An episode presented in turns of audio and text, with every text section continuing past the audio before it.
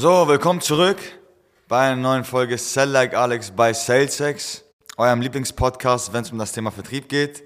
Und ja, heute dachte ich, sprechen wir mal über ein paar äh, wichtige Informationen, die man im Vertrieb so braucht, für Leute da draußen, die dabei sind, in den Vertrieb zu gehen, Vertriebsteams zu bauen oder selber Vertriebler sind oder Unternehmen sind, wo Vertriebsteams wichtig sind, in nahezu allen Fällen. Dachte ich, machen wir heute eine sehr informative Folge, nämlich darüber, über meine Best Practice in Bezug auf Leadership wer uns ja mittlerweile verfolgt oder kennt oder sich so ein bisschen ähm, befasst hat mit uns, wird ja merken, dass Leadership so eine mit der wichtigsten Dinge ist, die man eigentlich heutzutage drauf haben muss als Vertriebsleader. Und deswegen reden wir heute darüber. Und wir reden einfach mal oder wir schauen uns einfach mal Reverse Engineering artig an, was unser Vertriebsteam so macht, wie das so aufgebaut ist, warum wir einige Sachen folgendermaßen machen, warum wir einige Sachen nicht machen, was No-Gos sind bei uns im Sales oder im Sales-Team und was nicht. Und ja, jeder, der was damit anfangen kann, let's go. Also, grundsätzlich, ja, wenn man sich unser Vertriebsteam anschaut, ist das ja eigentlich, also wenn man sich das mal ein bisschen genauer anguckt, ist ja, wird, wird einem sehr schnell klar, dass unser Vertriebsteam nicht rein auf Masse ist. Also, auch wenn viele Agenturen da draußen sehr, sehr viele Anrufe von uns bekommen und sich denken, hier sitzen wahrscheinlich 30 Leute, wie ein Callcenter, die nichts anderes tun, außer den ganzen Tag Leute anzurufen. Stimmt nicht. Wir haben jetzt mit mir zusammen, also wir sind all in all vier Leute, wir hatten ja ein größeres Vertriebsteam, aber einige Vertriebler von uns sind natürlich auch äh, gewillt, unseren Kunden dann das Feedback weiterzugeben. Das heißt, haben die Karriereoption dann bei uns natürlich in die Kundenbetreuung zu gehen. Aber unser Vertriebsteam ist gerade aufgebaut aus drei Leuten. Das ist einmal Christian, Arno und Elias. Und der, der sich das halt anschaut, wird halt schnell merken, okay, das sind gar nicht so viele Leute, sondern eher wenigere. Und wir reden heute darüber, warum das so ist, weil die Dichte im Sales mega, mega wichtig ist, meiner Meinung nach. Und wir halt nach folgender Struktur gehen. Das heißt, wir ähm, bewusst jetzt gerade nur in Anführungszeichen drei Leute unter mir haben Vertrieb. Ich kann euch auch erklären, warum. Weil es immer wichtig ist beim, also ihr müsst euch so vorstellen, der Vertrieb bei uns ist in einem sehr umkämpften Markt. Das heißt, eigentlich müsste Basic Cold Caller bei uns oder allgemein ein Cold Caller an sich, der bei uns jetzt hier reingeht, der kommt nicht weit, wenn er einfach nur Dinge macht, die ein Cold Call drauf hat. Unsere Cold Caller müssen mindestens die Anforderung haben, dass sie auch setten können. Das heißt, Erstgespräche machen können. Warum? Weil ich der Meinung bin, und das ist mit das Wichtigste, dass der Kaltakquisiteur der ja anruft, das erste Aushängeschild von deinem Unternehmen ist. Das heißt, wenn der scheiße ist und nicht erklären kann, warum es sinnvoll ist, mit euch zu arbeiten oder die ersten mal, die ersten Parteispons liefern kann oder die ersten Anhaltspunkte nennen kann, warum es sinnvoll ist, in eine Zusammenarbeit mit euch zu gehen, dann macht es vorne und hinten keinen Sinn, einen Termin zu machen. Vielleicht habt ihr viele, vielleicht viele Termine mit Leuten, die unrelevant sind und die No-Show-Rate ist sehr, sehr hoch. Das heißt, wir haben das bewusst so aufgebaut, dass halt ein Cold Caller bei uns halt mega viel drauf hat. Deswegen haben wir auch die Dichte reduziert bei Mitarbeitern, damit wir uns erstmal um jeden einzelnen Mitarbeiter kümmern können. Wir skalieren erst dann über viel, viel Manpower, wenn wir bewusst zwei, drei Lager haben, die bereit sind oder die in der Lage sind auszubilden. Das heißt, mir war es immer wichtig bei mir im Vertriebsteam, ähm, dass ich so erstmal so ein Fundament lege, wo eine Skalierung bei Manpower überhaupt möglich ist. Das heißt, was meine ich damit? Ich meine, das Vertriebsteam ist ja bei uns auf folgenden Dingen aufgebaut. Ein riesen, riesen, riesen Ding ist Kultur. Dann ist das richtige Mindset der Leute, das ist der Hiring-Prozess auch mit inbegriffen. Und was super, super wichtig ist, dass danach die Skills und, und die Tools kommen, wie die Leute im Vertrieb funktionieren. Und das ist genau auch in der Reihenfolge, wo ich es gesagt habe. Das, heißt, das erste ist, dass wir Vertriebsarbeiter wirklich onboarden in eine bestehende Unternehmenskultur. Warum? Weil die Unternehmenskultur quasi dafür sorgt, dass ohne meines oder ohne dass ich mich darum kümmern muss, die Leute in einem Umfeld sind, wo High Performance immer gut angesehen ist, belohnt wird und Low Performance nicht. Das heißt, meine Vertriebsarbeiter, seit, dem, seit der ersten Sekunde an, wo sie hier sind, wissen sie ganz genau, wie die Verhaltensregeln sind bei uns. Das heißt, die ganzen Einwände oder die, nicht Einwände, sondern die ganzen Fuck-Ups, die es im Vertrieb geht, wie ähm, dass die Leute abgefuckt sind, nicht hart arbeiten, ihren Arbeitsplatz nicht sauber halten, ihre RCM-Systeme nicht pflegen. Habe ich alles vorweggenommen, indem, indem wir oder bei Celtics eine Unternehmenskultur gemacht haben, die dafür sorgt, dass sowas, so, so etwas gar nicht passieren kann. Das heißt, unsere Mitarbeiter wissen ganz genau, dass die Eight Steps essentiell sind für den Erfolg. Sie wissen ganz genau, dass sie immer wieder positiv bleiben müssen, dass sie hier nichts zu suchen haben, wenn sie nicht positiv sind, dass sie ihre CRM-System oder ihren Arbeitsplatz sauber halten müssen und jeden Tag 100% geben müssen. Wer die 8 Steps nicht kennt, schaut sie euch auf jeden Fall an. Aber das Wichtigste an der ganzen Sache ist es, dass wir dann auch, auch Leute haben in diesem bestehenden und in dieser bestehenden Unternehmenskultur, die diese klaren, dieses klare Regelwerk befolgen und den Proof liefern, dass das, was wir machen, funktioniert. Das heißt, es ist wie die Referenz.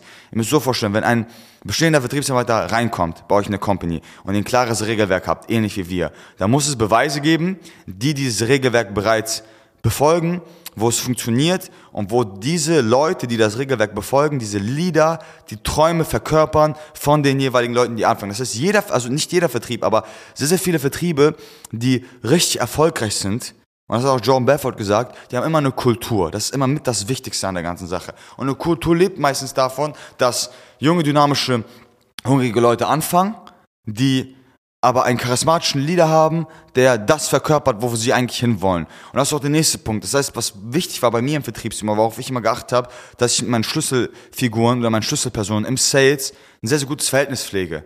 Das heißt, ich versuche nicht, nur der Chef zu sein, der den Leuten ankackt oder einen Schulterklopfer gibt, wenn sie etwas gut oder schlecht gemacht haben, sondern ich interessiere mich wirklich für die Leute. Ich will den Value geben, ich will, dass sie vorangehen, dass sie gute Ergebnisse erzielen, gute Provision verdienen. Mir ist es wichtiger, kein Spaß, dass die Jungs am Ende des Tages mit einer guten Provision nach Hause gehen. Das verstehen ja viele nicht. Aber jetzt mal ganz im Ernst, wenn ich um mich, beispielsweise, das ist ein ganz simples Beispiel, das, das habe ich am Anfang auch nicht verstanden, deswegen haben meine ersten zwei Vertriebsteams gecrashed. Ich dachte, als ich die ersten zwei Vertriebsteams geleistet habe, die jetzt ja nicht, die, die ja nicht funktioniert haben offensichtlich, dachte ich mir, ey, solange ich gut Kohle verdiene, ist alles Chico. Die wollen einfach nur Sales Calls liefern, ich soll gut Kohle verdienen, das war's.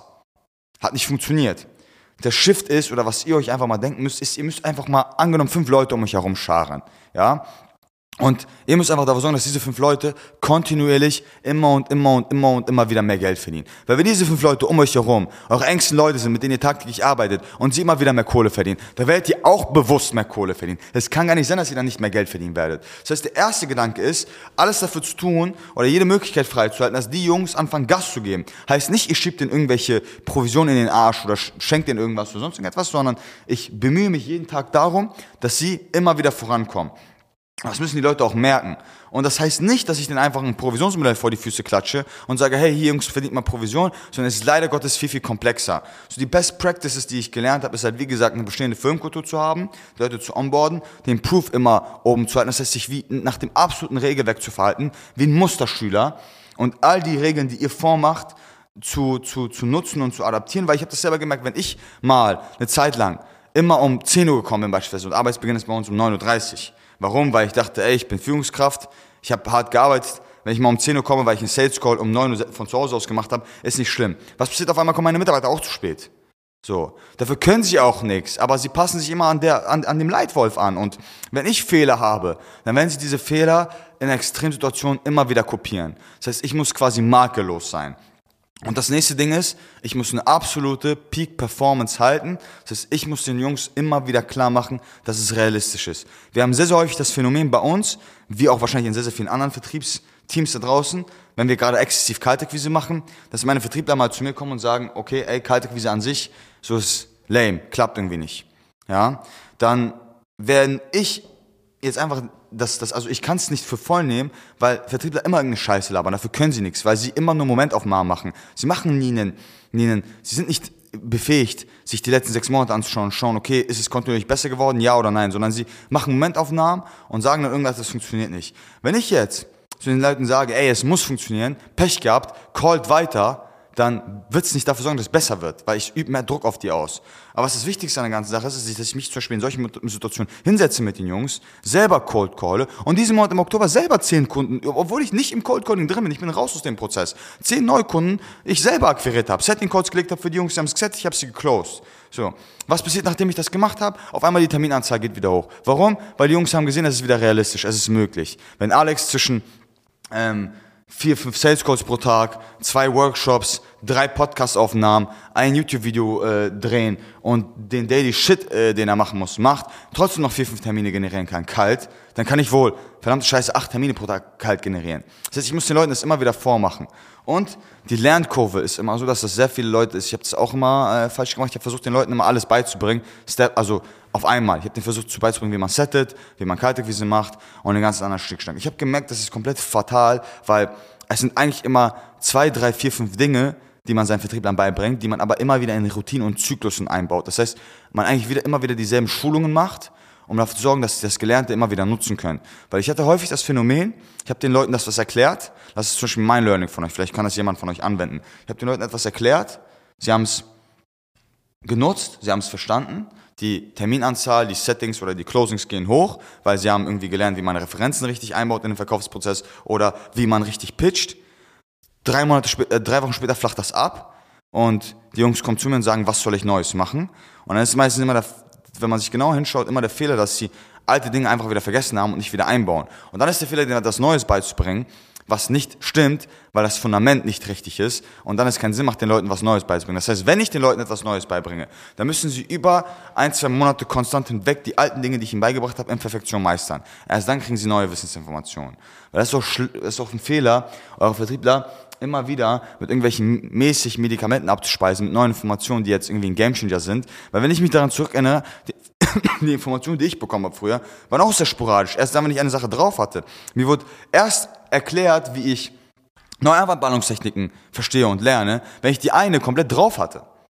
Und ich glaube, das ist ein Fehler, den Leute, viele Leute machen. Aber es ist wirklich basically aufgebaut darauf, ihr braucht einen charismatischen Leader, der muss verkörpern, der muss, der charismatische Leader, das bin halt in dem Fall ich. Bei uns im Sales-Team, in der Kundenbetreuung sind das Ralf und Aniket, diese Proofs, diese Beweise, dass es nicht die Geschäftsführer sind, sondern Vertriebler, also von Vertriebler für Vertriebler, muss der Proof da sein, ey, das Regelwerk funktioniert, meine Führungskraft hat das gemacht, hat die und die Ergebnisse erzielt. Die Führungskraft muss charismatisch sein, sie muss die Träume und die, und die, und die Visionen der Mitarbeiter verkörpern, sie muss den Leuten immer wieder aufzeigen, wie realistisch das ganze Ding ist, sie muss selber mit ihrer Eigenleistung nach vorne gehen, sie muss selber sich komplett adäquat und perfekt verhalten können, wirklich geradlinig, nicht Fehler machen, weil Fehler sofort von Mitarbeitern adaptiert werden und es muss eine gute Situation sein, um zu bonden. Das heißt, um zu connecten mit den Leuten. Weil Vertrieb ist eine Sache, es geht manchmal heiß her und manchmal ist auch ein sehr, sehr harter Tonus bei uns da. Nicht, dass wir jetzt irgendwie unsere Mitarbeiter dauernd anschreien oder sonst was oder dass ich das mache,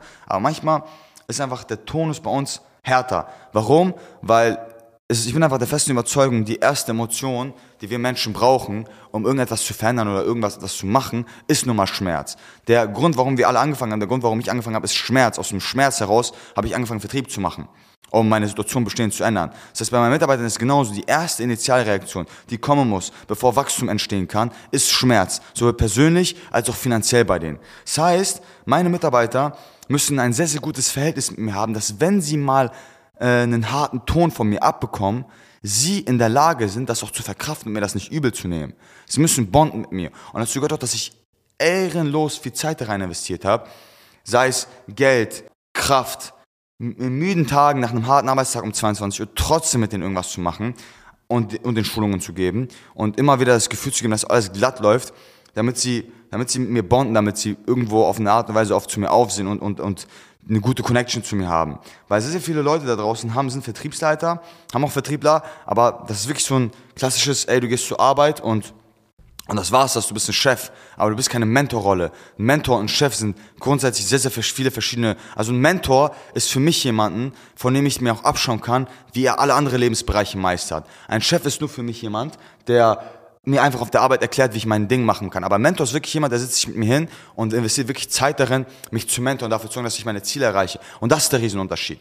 Ja, ich will, dass meine Jungs Provision verdienen. Ich kümmere mich darum tagtäglich. Guck mir jeden Tag verdammt nochmal deren Provisionstabellen an, häufiger als meine, damit ich schauen kann, wie sie jetzt verdammt scheiße schnell auf ein gutes Niveau kommen. Ich freue mich, wenn mein Mitarbeiter zu mir kommt und seine, seine materialistischen Ziele, die er sich von einem Jahr auf dem Visionstext, zum Beispiel Arno, ja, der ist kurz davor, seine eine seiner materialistischen Ziele zu hätten, nämlich sich eine Uhr zu kaufen. So, und das freut mich am Ende des Tages. Das ist ein viel größerer Erfolg für mich, als selber mir irgendwie eine neue Uhr zu kaufen, weil verdammte Scheiße, mein Mitarbeiter da halt sein Ziel erreichen kann und näher kommt. Und Mitarbeiter sind immer eine gute Investition. Also gerade im Vertriebs, also als Vertriebsunternehmer, da könnt ihr ja nicht irgendwie mit eurem Geld hebeln, weil sehr, sehr viele Unternehmen können ja mit Geld, was sie ja verdienen, hebeln, Ads investieren und, und, und, das macht nun mal die Company. Aber der Hebel bei euch ist wirklich Leadership und Mitarbeiter. Das heißt, ihr solltet Zeit und Geld hebeln in Mitarbeiter. Ja, das sind Best Practices, die ich so mit an den Tag legen kann, die super, super wichtig sind. Und erst dann kommen wirklich Skills und, und Techniken, die man den Leuten beibringt. Aber diese ganze Grundstruktur muss erstmal sitzen. Das heißt, ihr müsst gut connected sein mit den Leuten, deren Ziele müssen euch wirklich jucken. Sucht euch bewusst Leute auch aus im Hiring-Prozess, die auch irgendeine Art und Weise auch zu euch passen, Mann. Es macht keinen Sinn, wenn ihr Leute einstellt und euch denkt, ey, was ist das für ein Vogel? Der ist zwar gut, aber ich habe gar keinen Bock, wenn er mich nach Feierabend irgendwie voll labert, habe ich der keinen Bock, dann macht das keinen Sinn. Ja, ihr müsst die Skills mit an die Hand legen, ihr müsst es selber vormachen, ihr müsst deren Träume und Ziele und Visionen verkörpern. Ja, das ist einfach mega wichtig. Ihr müsst ein gutes Umfeld schaffen und ihr müsst auch vor allem auch sorgen, dass ein Vertriebsteam gerade ein familiäres Verhältnis hat.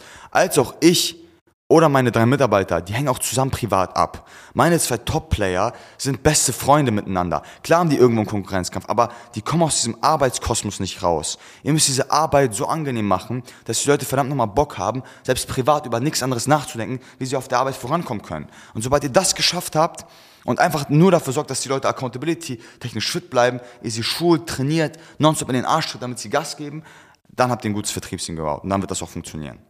Ja, in diesem Sinne, ich hoffe, das konnte irgendeinem Vertriebler, der vielleicht gerade verzweifelt ist, warum seine Mitarbeiter nicht funktionieren, weiterhelfen oder irgendjemanden einen Aufschluss geben. Und vielleicht habt ihr auch Fragen dazu, vielleicht an Kunden von uns oder an, an bestehende potenzielle Kunden. Wenn ihr Fragen dazu habt, wie man Vertriebsteams erfolgreich aufbaut oder wie wir das gehandhabt haben, wie das im Detail aussieht, wenn ihr irgendein Live-Beispiel habt, wo ihr sagt, okay, was hätte man genau in der konkreten Situation tun können, dann meldet euch gerne. Ich glaube, es ist überall klar, wie man irgendwie mit uns in Kontakt treten kann. Falls ihr spezifische Fragen habt, genau zu dem Thema, könnt ihr mir gerne auf Instagram schreiben. Ich glaube, das wird hier irgendwo verlinkt. Falls ihr weitere Vorschläge habt, lasst es mich gerne wissen. Hinterlasst eine positive oder eine coole Bewertung bei dem Podcast. Ich würde mich freuen und bis zum nächsten Mal.